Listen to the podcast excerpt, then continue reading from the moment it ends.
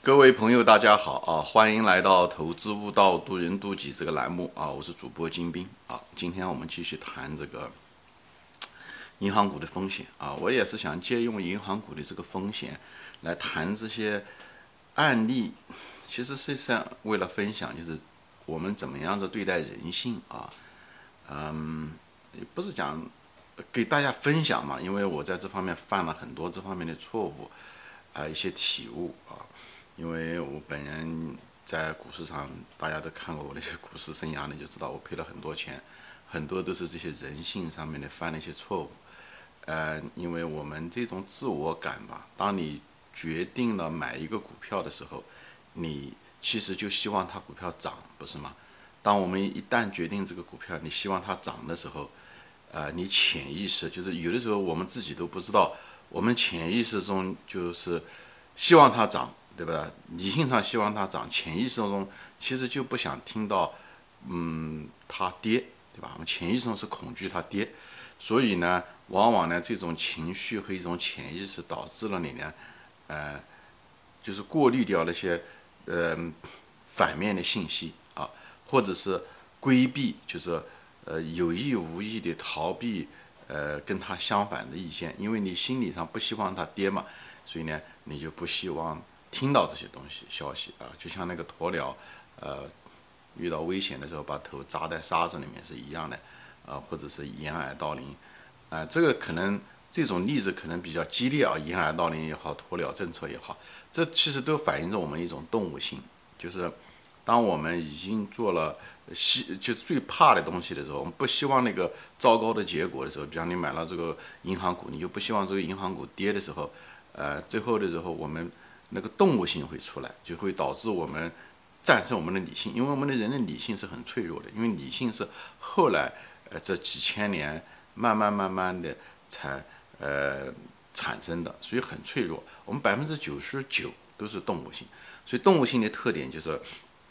为了生存的需要，我们常常呢就是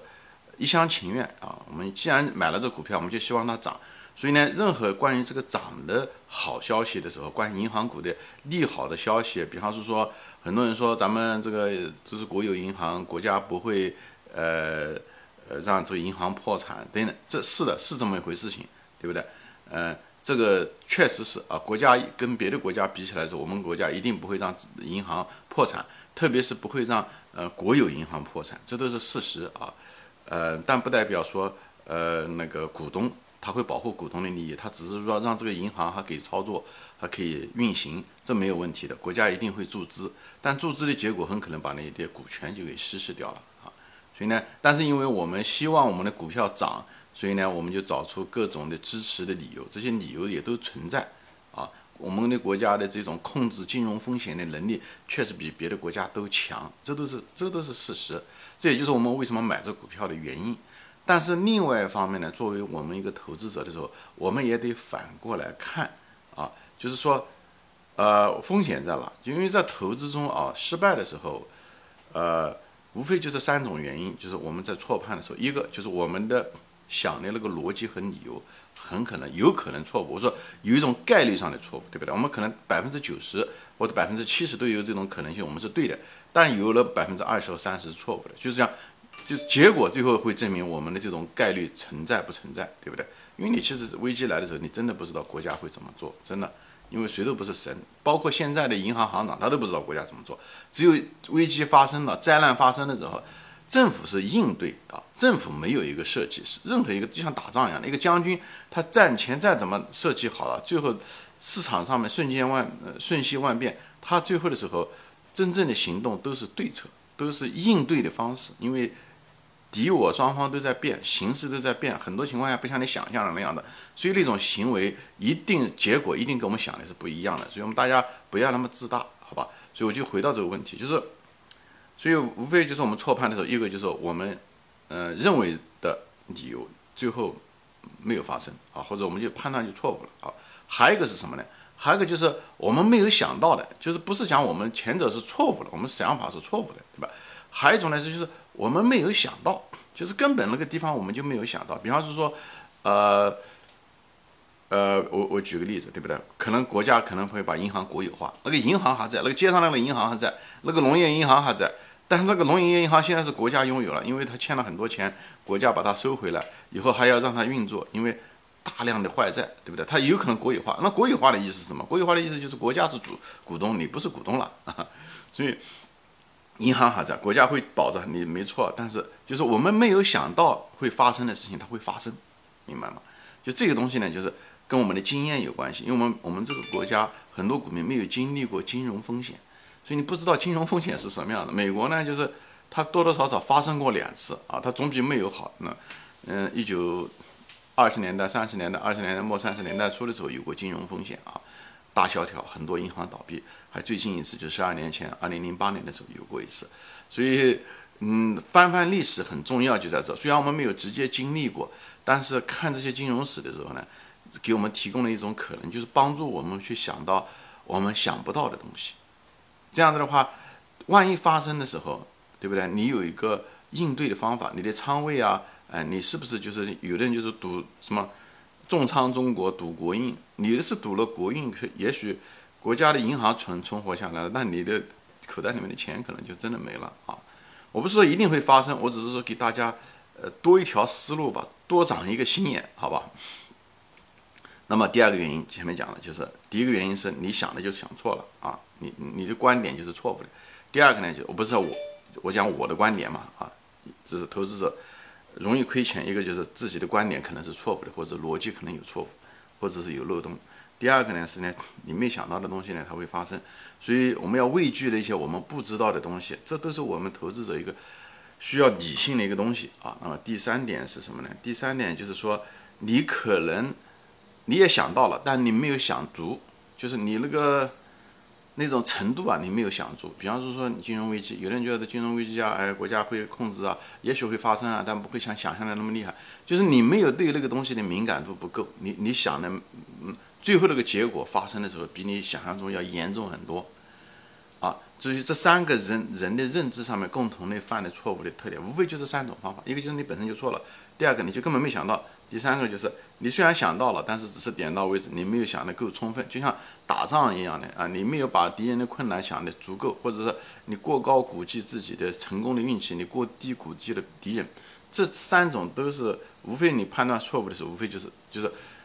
就是你的认知上面出了问题的时候，跟结果最后发生的时候差别很大的时候，往往都是这个原因啊，这三种原因，所以我就给大家分享一下。那么你怎么知道？你怎么样的防止这个东西？无非前面说了，对不对？为了第一种原因的时候，那种逻辑你是不是错的时候，你一定是定多看别人的，嗯嗯，反方的意见嘛，或者不同的意见，你你看多了以后，你就看你知识逻辑方面有没有什么盲点。所以这时候就是为什么要花大量的功夫，投资者大量的时间，其实都是在花在这方面，就看反方意见。只有这样的话，你才把第一个东西弄掉，或者包括第二个，对吧？有些东西你没想到，哎，人家可能就说出来了，那么你就要花心思去想，而不是抱着呃排斥的情绪，你你你就是看空中国啊，或者你看空银行股啊，你这种情绪化的东西于事无补，你你你你只会害了自己啊！你只因为你就是对不对？就像那个鸵鸟把眼睛就插到沙子上面，对吧？把眼睛蒙着不看，也许你不看，最后给你碰对了，你你你眼前没有坑。啊，你走过去了，但你养成了一个非常好的呃坏的习惯。你将来的时候遇到问题的时候，你总是一厢情愿。一厢情愿的意思就是他只想看到他看到东西，他只想看那种利好能够支持他那个观点的东西，这非常非常危险啊！就像你走路一样的啊，你总总是你总是能看到事情好的一方面，没有看不到事情一坏的一方面，就不看到风险，最后让你亏钱的都是风险。咱们都是过来人，应该很清楚啊。所以呢。还有对吧？你你不断的去学习，不断的去看一些金融史啊，看西方啊，次贷危机怎么发生的呀？它的次贷危机怎么扩散的？怎么发生？怎么一级级的像多米诺骨牌一样的推开的？这个我们虽然我们两个国家的呃金融体系嗯多少不一样，但是其实资本的内部的东西都是一样，他们都有一种某一种银行，中央银行对不对？美国虽然没有中央银行，但是它有联储。它也有财政，它也有货币啊，它这些东西都是差不多的啊，大同小异。所以它发生的事情是有一定的借鉴作用，对不对？就像一个人一样的，那个最聪明的人是找别人来学他犯的错误，那个人犯错误的人肯定跟你也不是一模一样的，但是你只要是人，你们是大同小异的。所以人性中他犯的一些错误，无论是决策的错误也好，这些错，你都是可以借鉴的。你如果说就是因为我们呃百分之十、百分之二十的不一样，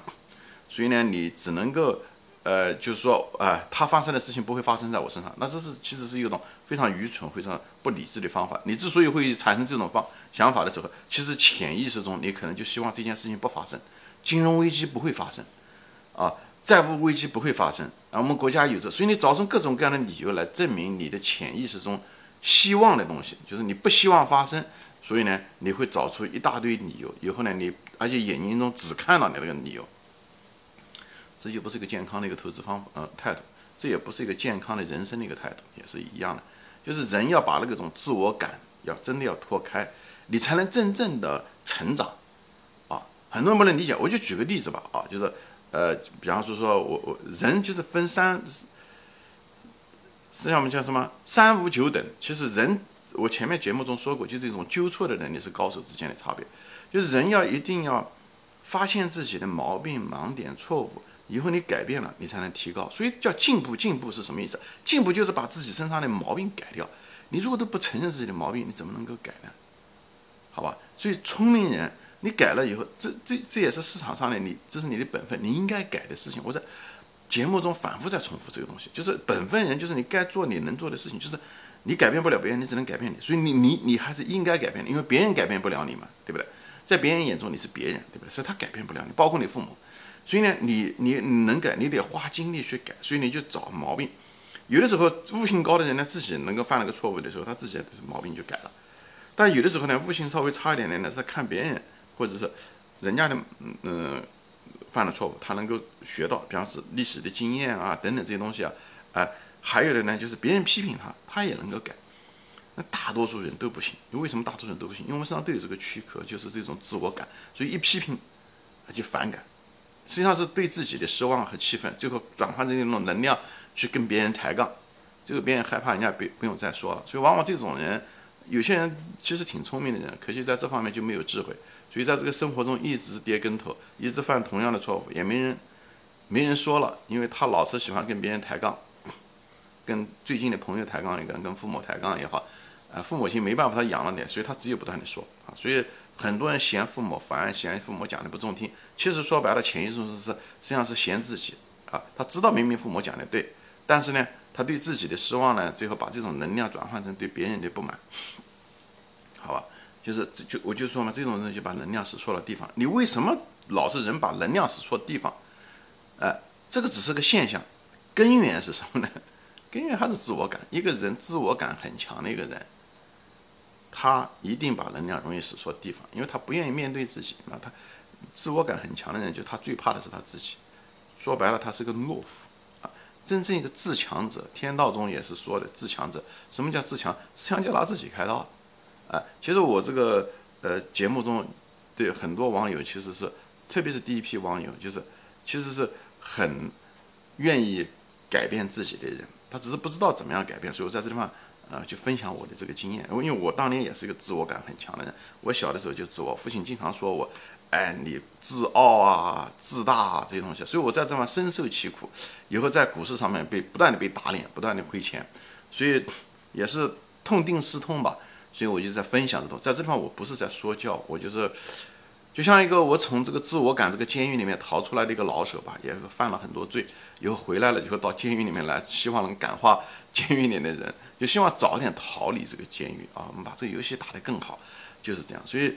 自我感是我们必须要放下的一个东西啊，就是呃破除自己的自我感。那么自我感是什么？我举例子大家就知道，比方说我跟我的孩子啊。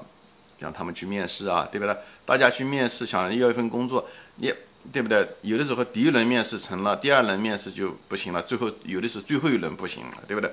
但我跟他说，我讲无论你面试了成了啊，还是不成，特别是不成的时候，人家为什么不要你的时候，不管怎么样，虽然不高兴，谁都不高兴，没有面试，没有得到工作，对不对？但是有一个事情你一定要问啊，虽然你不愿意问。但是一定要问，就是你要问别人对你的印象，为什么不要你？而且你一定要说的，就是很诚恳的，你说对吧？你已经决定不要我了，但是你麻烦你告诉我一下子，就主要是什么原因你不要我？特别是关于我的，如果是关于公司的无所谓的，特别是我关于我我哪个地方你觉得欠缺或者是什么？包括你在一家公司，我前面说了，在一家公司，如果你离开了那家公司，无论是公司让你走，还是你自愿离开的时候，你都应该跟你的老板坐下来吃一顿饭，问问他对你的这个印象怎么样，觉得你哪地方做得好，哪地方做得不好，哎，跟别人比起来，或者是你哪地方还有更有潜力，或者哪地方你做的确实不如别人，你怎么样能够提高，这些东西都应该做，拿自己开刀自然痛苦了，对不对？人家讲的不好，自然痛苦。这样这种痛苦是自我感的痛苦，你是为了未来的，你如果把它改掉了，你就你的未来就变得更好，你就是为了未来更好的版本吧，你的更好的版本，你也应该受当下的这个短暂的痛苦，所以长痛不如短痛。你如果不把它割了，不把它解决了，那你这个错误一直跟着你，不断的在犯着错误，它不断的在伤害着你的人生。所以就是说，人生就是一个修行，人生是不断的一个提高的过程，就是一个认识错误、改造错误，以后你变得更好，啊，无论是更强大也好，更好也好，哎，这个就是人生的真正的道理是这个样子。所以很多人都讲了这个道理，但是具体怎么做，为什么它的根源是什么？就是根源就是自我感，自我感。所以我们要把我们的自我感慢慢的融化掉，通过每一件事情。就像一个那个虫宝宝的那个硬壳一样的，慢慢把它脱了，慢慢把它脱了，哎，每脱一次你就进步一次，每脱一次就进步一次。如果你不敢脱，那它就限制你，它就像个监狱一样，你永远出不来，你永远是那个地上的虫宝宝，只能一辈子生活在那种阴暗潮湿的呃地里面，你无法把它脱了，成为一个漂亮的蝴蝶。所以你真是如果是为了未来的话，你。所以的自我感在股市上也好，在人生中也好，都是一样的。所以大家对反面意见一定要不仅要抱着接受的态度，最好是抱着一种欢迎和感恩的态度去找、去打听、去问。哎，所以在股市中选择股票的时候也是一样的，尽量听反面意见，有则改之，无则加勉。人家批评你的时候，对不对？股市上也是一样的。如果那个人讲话，那个做空的人。或者是提出反面意见的人，他讲的这个东西，你你你首先要把它听理解了，不要上来就判断就排斥他，就是因为你拥有了这个股票，所以呢他讲的东西你不高兴，那纯粹都是情绪。这种人在股市上是永远会亏钱的。你要把人家的话听进去，哎，不一定要接受别人的观点，但你至少要理解别人的观点，以后再比较分析他是不是反应过度，或者是他考虑的东西你有没有考虑到。哎，你如果把这些都考虑到了，他的负面的观点你都考虑到了，最坏的结果你考虑到了，然后你决定，哎，这个股票还是值得买，这时候你心里面就定了，所以股票在跌的时候你就不害怕。而往往人到什么时候，就这种盲目乐观的人，他们突然瞬间变得悲观的时候，都是因为股票一直在跌，他反而变得悲悲观，他这时候反而对坏的消息变得很敏感，他在不断的看这些，而且这时候坏消息还特别多，最后他瞬间崩溃，最后的时候被崩溃。以后把它股票卖掉了，啊，往往这股票可能正是该涨的时候，所以这就是我就是说人的这个心理周期啊很重要，控制我们心理周期，你一定要把自己解剖开，知道我们的根源就是我们的自我感，所以在开始的时候就把风险看清楚，把它控制住，无论是你的心理风险、苦企业的经营风险，还是股价的风险，你都把它把它看清楚，等它发生的时候，你就自然而然的泰然处事，你股价下跌的时候，你可以。闲田信步，因为你都考虑过了，你都想过了，就像一个战场上面，你将军，你已经都想过这些东西，发生的时候你就自然应对就好了，好吧？